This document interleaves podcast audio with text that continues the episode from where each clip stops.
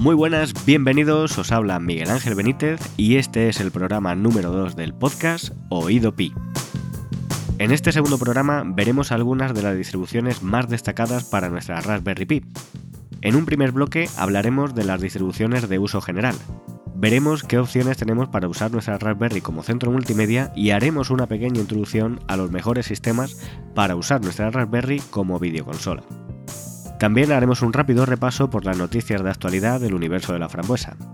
Raspbian, Ubuntu, SUSE, RetroPie. ¿Quieres saber más? ¡Comenzamos!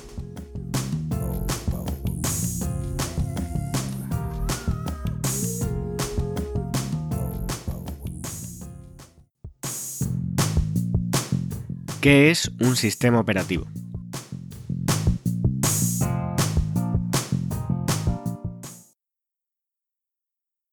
Antes de meternos de lleno en las distribuciones para Raspberry Pi, vamos a definir un poco qué es un sistema operativo. Un sistema operativo es el software básico de un ordenador que permite la comunicación entre la máquina, las aplicaciones y el usuario final. Por funciones básicas de un sistema operativo nos referimos a administrar los recursos del equipo y por otro lado a organizar los archivos y directorios en dispositivos de almacenamiento. Al hablar de recursos nos referimos al uso del procesador, la memoria, los bus de comunicaciones, teclado, ratón, pantalla. Y en cuanto a archivos y directorios, pues nos referimos a las acciones de crear, editar, copiar, borrar ficheros y carpetas. Para todas ellas el responsable de estas acciones es el propio sistema operativo. Digamos que el sistema operativo es el programa más importante de un ordenador. Todos los demás programas necesitan al sistema operativo para poder funcionar. Es él el que se encarga de reconocer pues, nuestra escritura en el teclado y demostrar lo que escribimos en pantalla. Controla los periféricos, impresora, escáner, dispositivos externos y además es el responsable de garantizar que los programas y usuarios no interfieran entre ellos mientras trabajan a la vez. También es el que vela por la seguridad del sistema, asegurando que cada usuario tenga acceso únicamente a los recursos para los que tiene permisos, e impidiendo los accesos no autorizados. Una de las clasificaciones más usadas y conocidas de los sistemas operativos es por tres criterios diferentes. La primera clasificación sería por el número de usuarios. Un sistema operativo puede ser monousuario si soporta un único usuario a la vez o multiusuario como suelen ser la mayoría de sistemas operativos de escritorio. En el caso del móvil, pues la mayoría son sistemas operativos monousuarios. Luego, por el número de tareas, pueden ser sistemas operativos monotareas que permiten realizar una única tarea por usuario o multitareas que permiten ejecutar varias. Y por el número de procesadores. Tenemos sistemas operativos uniproceso que solo manejan un procesador y multiproceso, donde el sistema operativo es capaz de distribuir su carga de trabajo entre varios procesadores.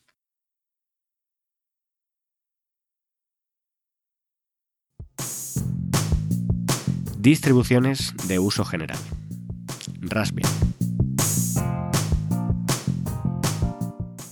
Empezamos este repaso por algunas de las distribuciones más destacadas de Raspberry Pi, hablando de la distribución recomendada por la Raspberry Pi Foundation, Raspbian. Raspbian es una distribución optimizada para Raspberry Pi basada en el sistema operativo Debian. Incluye software para educación, programación, más de 35.000 paquetes para instalar en nuestra Raspberry Pi. Pese a ser la distribución recomendada, su desarrollo inicial no surge directamente de la fundación. Raspbian fue creada por un pequeño equipo de desarrolladores fanáticos de la Raspberry Pi, tanto por su hardware como por los objetivos que persigue su fabricación a nivel educativo. Y bueno, por supuesto también eran fanáticos de Debian. Este proyecto surge de Mike Thompson y Peter Green, al que luego bueno, pues se le ha ido sumando una comunidad que deseaba obtener el máximo rendimiento de su dispositivo. A partir de este desarrollo inicial es cuando surgen dos vertientes de Raspbian, una a cargo de este equipo y otra a cargo de la fundación, que es la recomendada para nuevos usuarios. Al estar basada en Debian, concretamente en la versión WYSI, la mayor parte de la documentación existente es compatible con Raspbian. Os dejaré un enlace a la guía del administrador de Debian, disponible de forma gratuita para su descarga, eso sí, eh, en inglés por si queréis echarle un ojo. Como advertencia, para usuarios más avanzados de Linux no es recomendable mezclar paquetes de Debian con Raspbian, porque podríamos romper el sistema y hacer que la Raspberry Pi no funcione. Durante el pasado mes de septiembre de 2016, Raspbian incluye un nuevo entorno de escritorio, Pixel. Pixel surge del trabajo de Simon Long, un ingeniero especializado en User Experience, lo que engloba bueno, pues lo que es el diseño de interface, arquitectura de la información y usabilidad. En definitiva, todo el desarrollo centrado en la interacción con el usuario. Durante su primer día de trabajo en la compañía, Ivan Upton, el CEO, se sentó con él durante media hora, le enseñó Raspbian y le preguntó si era capaz de mejorarlo. Simon, la verdad es que no tenía experiencia trabajando con Linux ni X Windows, por lo que se enfrentaba a un gran reto. Pixel es el resultado de dos años de aprendizaje y de duro trabajo por parte de este ingeniero. El nombre de Pixel lo tenía en la cabeza desde las dos primeras semanas de trabajo para la Raspberry Pi Foundation. Este nombre le recordaba a sus inicios aprendiendo a programar en BASIC con un Sinclair ZX81. Ahora, desde los teléfonos hasta los televisores tienen píxeles, pero en aquella época era un concepto propio de los ordenadores. También era amante de los crucigramas y los juegos de palabras, de modo que se le ocurrió que Pixel podría ser un nombre compuesto de las iniciales de Pi y X Windows, por lo que no se le quitaba el nombre de la cabeza. Y así es como surge Pixel, que finalmente, bueno, pues son las siglas de Pi Improve X Windows Environment Lightweight. En español, entorno de escritorio ligero con X Windows mejorado para Pi. ¿Qué mejoras incorpora Pixel en el escritorio de Raspbian? Principalmente se trata de mejoras estéticas. El escritorio tiene una apariencia mucho más agradable, aunque hay también cambios funcionales y nuevas aplicaciones. Si hemos probado versiones anteriores de Raspbian, lo primero que nos llama la atención es la aparición de una splash screen al arrancar, en lugar de los típicos mensajes de arranque del sistema operativo. Esta imagen además aporta información sobre la versión actual de Raspbian en la esquina inferior derecha. De esta forma es mucho más rápido identificar qué versión tenemos instalada sin usar ningún comando. Además, la incorporación de esta imagen no ralentiza para nada el arranque con respecto a no usarla. Por otro lado, se han incorporado 16 nuevos fondos de escritorio que podemos encontrar bajo la ruta USR Share Pixel Wallpaper. Se trata de 16 fotografías realizadas por Greg Annandale, uno de los desarrolladores de la fundación, gran aficionado a la fotografía y a los viajes. Si somos curiosos, podemos analizar los datos EXIF para obtener más información sobre cada una de estas fotografías. Además, os dejaré un enlace para que podáis ver su galería de fotos, que la verdad, pues eh, tiene fotos muy bonitas.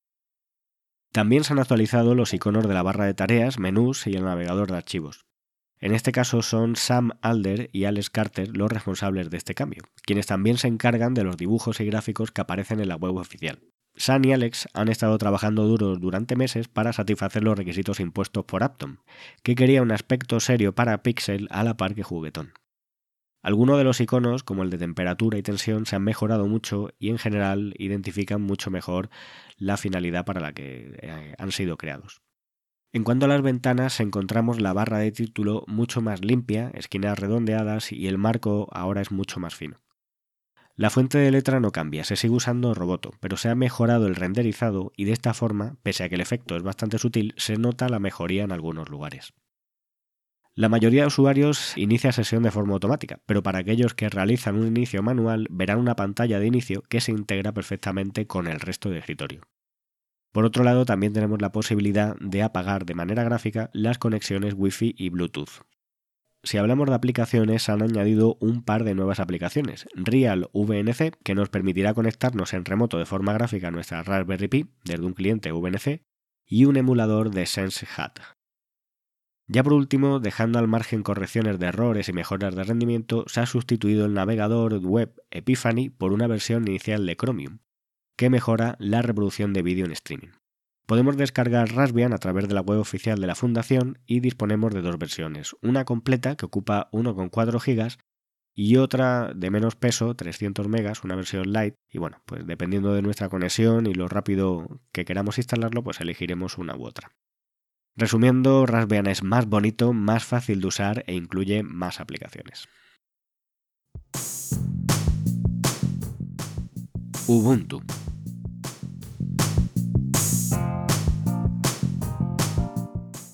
Otra de las distribuciones más populares en el mundo Linux es Ubuntu.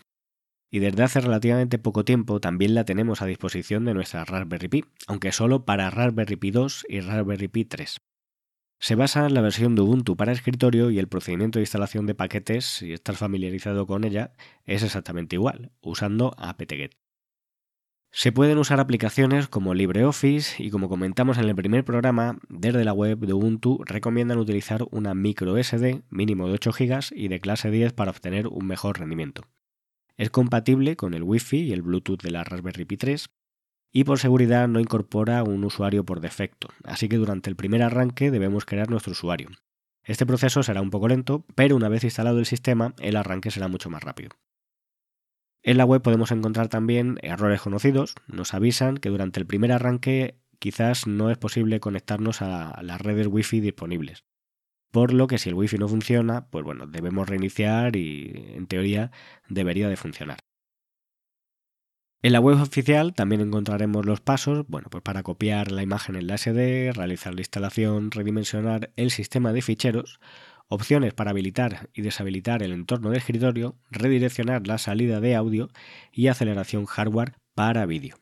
Desde la web ubuntu-mate.org encontramos dos versiones de Ubuntu. Ubuntu Mate 16.04.1 LTS que es la que tenemos eh, disponible para Raspberry Pi, y Ubuntu Mate 16.10. Fedora.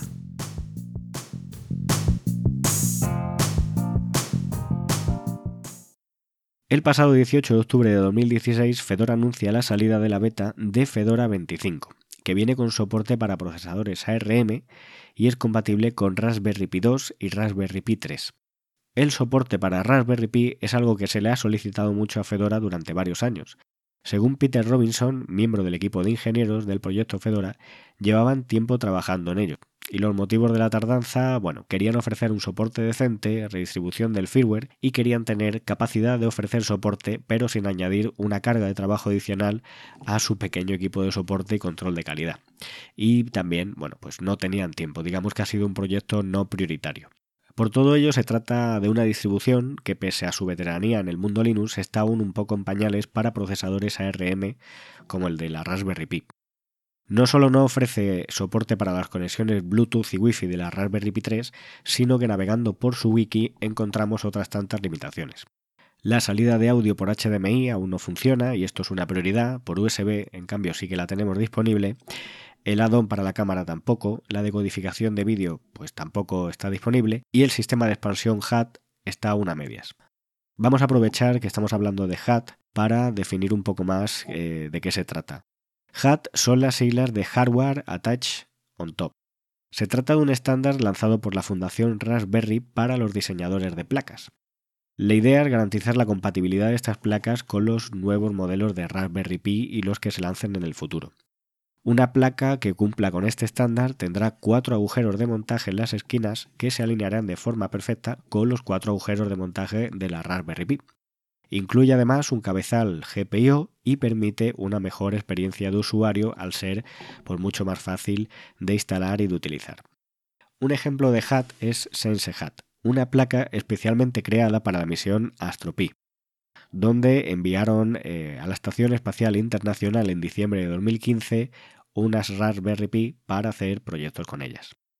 Esta placa incluye una matriz de LED de colores de 8x8, un joystick de 5 posiciones y varios sensores, entre ellos un giróscopo, acelerómetro, un sensor de temperatura, sensor de humedad y un barómetro.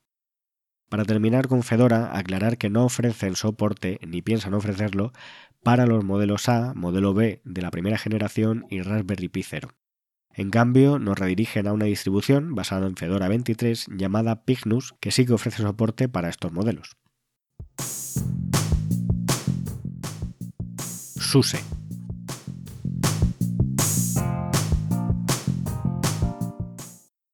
La última distribución que quisiera citar en esta lista de distribuciones de uso general es SUSE, una distribución también consolera que desde el 22 de noviembre está disponible en Raspberry Pi, convirtiéndose en la primera distribución de 64 bits del mercado.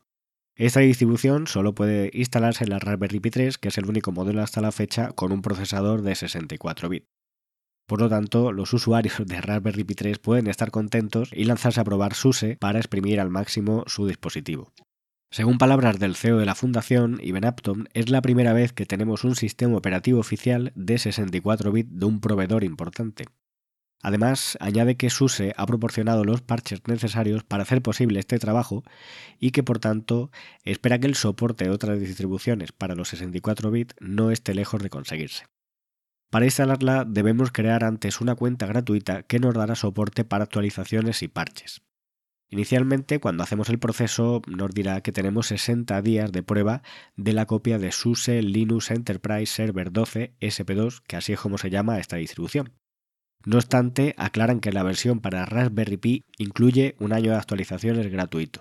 Pasado este año, no concretan si será necesario pasar por caja y pagar una suscripción o quizá nos ofrezcan otro año de soporte gratuito. Después de leer la noticia del lanzamiento de SUSE, Investigando un poco más, fui a parar a la distribución abierta a la comunidad de desarrolladores, OpenSUSE. Y esta gente parece que lleva ya tiempo trabajando en conseguir una distribución para los 64 bits, pues la última versión hasta la fecha, del 30 de octubre, ya soporta los 64 bits. OSMC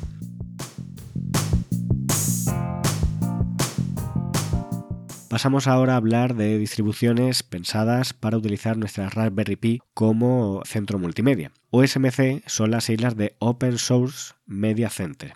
Es una distribución basada en Debian y que viene ya preparada para usarla como centro multimedia. De base utiliza Kodi, que es la evolución del antiguo XBMC, aplicación que hacía de servidor multimedia en la Xbox, pero con una interfaz un poco diferente. Se trata de un centro multimedia libre y gratuito, con un diseño simple y fácil de usar, y que además dispone de una tienda de aplicaciones para personalizar la distribución al gusto de cada uno. Soporta multitud de formatos de vídeo diferentes y protocolos de streaming. Tiene también una gran comunidad detrás, por lo tanto es muy interesante seguir en la pista esta distribución y es compatible con todos los modelos de Raspberry Pi, pasando por la Raspberry Pi 1, 2, 3 y 0. Además, tiene instalables para Windows, Linux y OS X. Y cuenta con versiones para Vero y Apple TV de primera generación. ¿Qué es Vero? Vero 2 es un dispositivo que incluye OSMC instalado por defecto. Es un dispositivo similar al Apple TV que cuenta con un procesador quad-core de 1,6 GHz, Wi-Fi, 1 GB de RAM, 8 GB de almacenamiento interno, un slot para tarjetas SD, puerto de infrarrojo y 4 puertos USB. Son solo 150 gramos de peso, es eh, bastante pequeñito, 11 centímetros de largo por 11 de ancho y 2 de alto. Es un 50% más rápido que la Raspberry Pi 3 y cuenta con H265, que es un código de vídeo que permite ofrecer la misma calidad que el estándar H264, pero ocupando la mitad. Además, puedes cambiar entre Android y OSMC, porque también lo tiene incluido. Permite hacer mirroring, cuenta con un año de garantía y tenemos soporte de actualizaciones para tres años. Si alguno está interesado, pues en la web de osmc.tv barra lo puede adquirir por, eh, bueno, por 99 libras. En el momento de hacer este podcast, la última actualización es del 30 de octubre de 2016 y monta un Kodi versión 16, Jarvis, aunque se está trabajando aún en Kodi Krypton, que es la versión 17. LibreElec.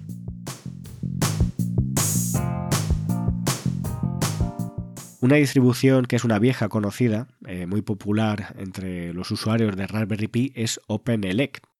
LibreELEC es una evolución de OpenELEC. Algo pasó con el proyecto que ahora pues sigue una línea de desarrollo diferente, pero continúa el trabajo realizado con esa distribución tan popular. LibreELEC es dirigido por una persona que es elegida entre los miembros activos del equipo y que apuesta por el trabajo colaborativo.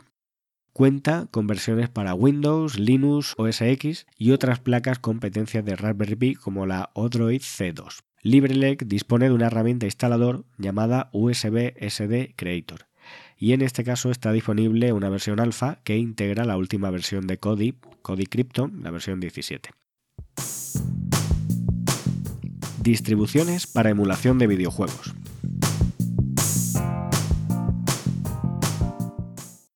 Quizás este apartado merezca un programa aparte, que es lo que haremos, pero vamos a citar tres distribuciones que nos permitirán convertir nuestra Raspberry en una videoconsola.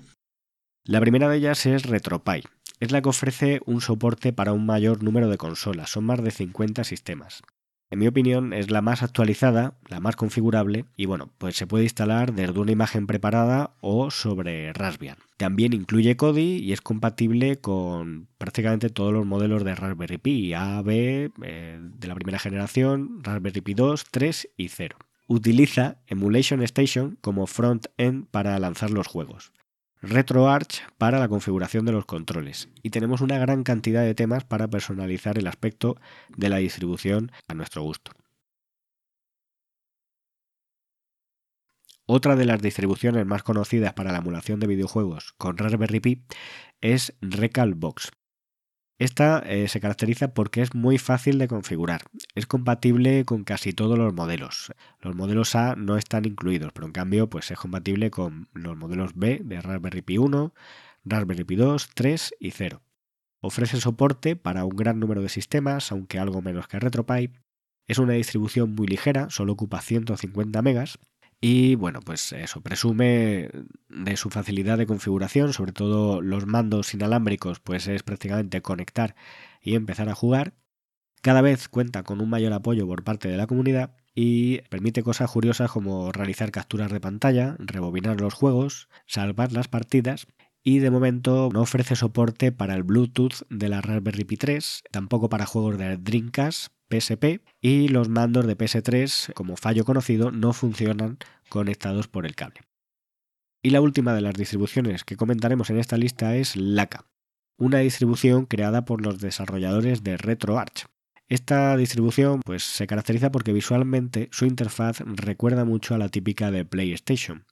En su web dispone de un asistente que nos ayudará en el proceso de instalación dependiendo de nuestro sistema operativo principal y está disponible no solo para Raspberry Pi, sino para otras placas como Odroid, Board, Cubiboard 2 o dispositivos como WeTech Play o incluso cuenta con versión para PC. Otras distribuciones.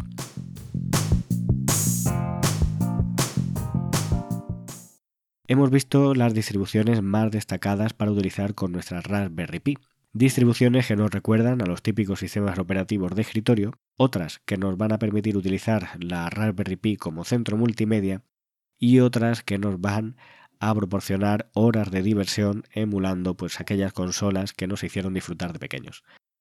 Pero también existen otra serie de distribuciones, a lo mejor más específicas o no tan conocidas o que están en proceso de desarrollo.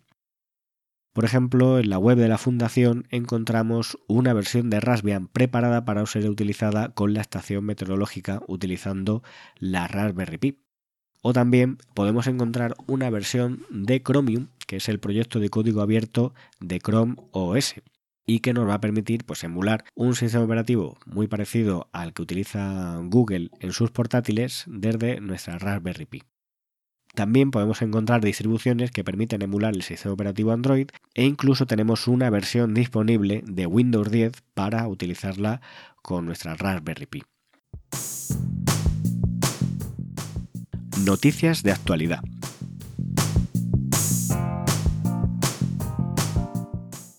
Foto de familia de Raspberry Pi y 11 millones de unidades vendidas. En el primer programa hablamos del kit de iniciación lanzado para celebrar la llegada a los 10 millones de unidades. Pues bien, esta semana, concretamente el 23 de noviembre, la Raspberry Pi Foundation publicó en su cuenta de Twitter la noticia de la llegada a los 11 millones de unidades. Para celebrarlo, en el blog raspi.tv han publicado una foto de familia actualizada con todos los modelos de Raspberry Pi aparecidos hasta la fecha y con sus diferentes versiones. Raspberry Pi podría superar en ventas al mítico Commodore 64. En junio del presente año 2016, Ivan Apton fue galardonado con la medalla CBE, Commander of the Most Excellent Order of the British Empires, en español comandante de la excelentísima Orden del Imperio Británico, un galardón que premia la contribución a las artes y las ciencias. Este viernes 25 de noviembre, Ivan Apton recogió su medalla. En este caso, por su labor en la Fundación Raspberry, donde intentan acercar la informática a la educación, especialmente de los más pequeños.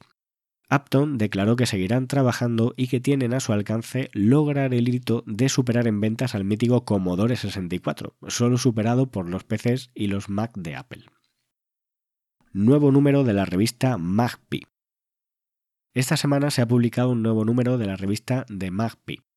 Es el número 52 y se trata de un especial de Navidad que incluye un proyecto que nos permitirá utilizar la portada de la revista en su edición impresa para crear pues, eh, un arbolito de Navidad con luces en nuestra Raspberry Pi. También incluye otro proyecto para familiarizarlos con los pines GPIO. Aprenderemos a construir un despertador con nuestra Raspberry.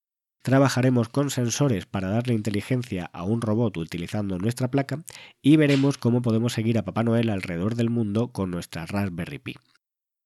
El espejo mágico.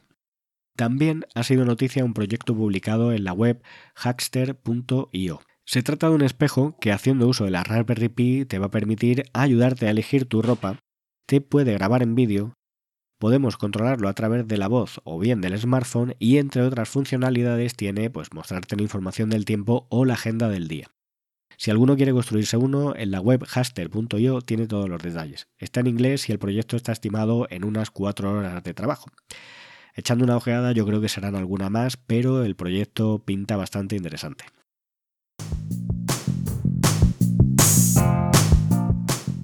Y hasta aquí este segundo programa. No quiero despedirme sin antes agradecer vuestro apoyo recibido tanto por Twitter, comentarios en ebooks e incluso algún correo electrónico. Es algo que hace mucha ilusión y anima a seguir con esta afición de compartir con vosotros pues todo lo que trascienda en el mundillo de Raspberry Pi. Como siempre, cualquier duda, comentario o sugerencia podéis contactar conmigo a través de Twitter, bien desde la cuenta oficial del programa, arroba a través de la cuenta del blog, arroba o mi cuenta personal, arroba. También tenéis a través de la web el formulario de contacto en babuleando.com barra contacto. Recordad que os dejaré todos los enlaces en las notas del programa y en la entrada del blog que acompaña este audio. De nuevo, muchas gracias por escuchar y hasta el próximo programa. Un saludo y feliz semana.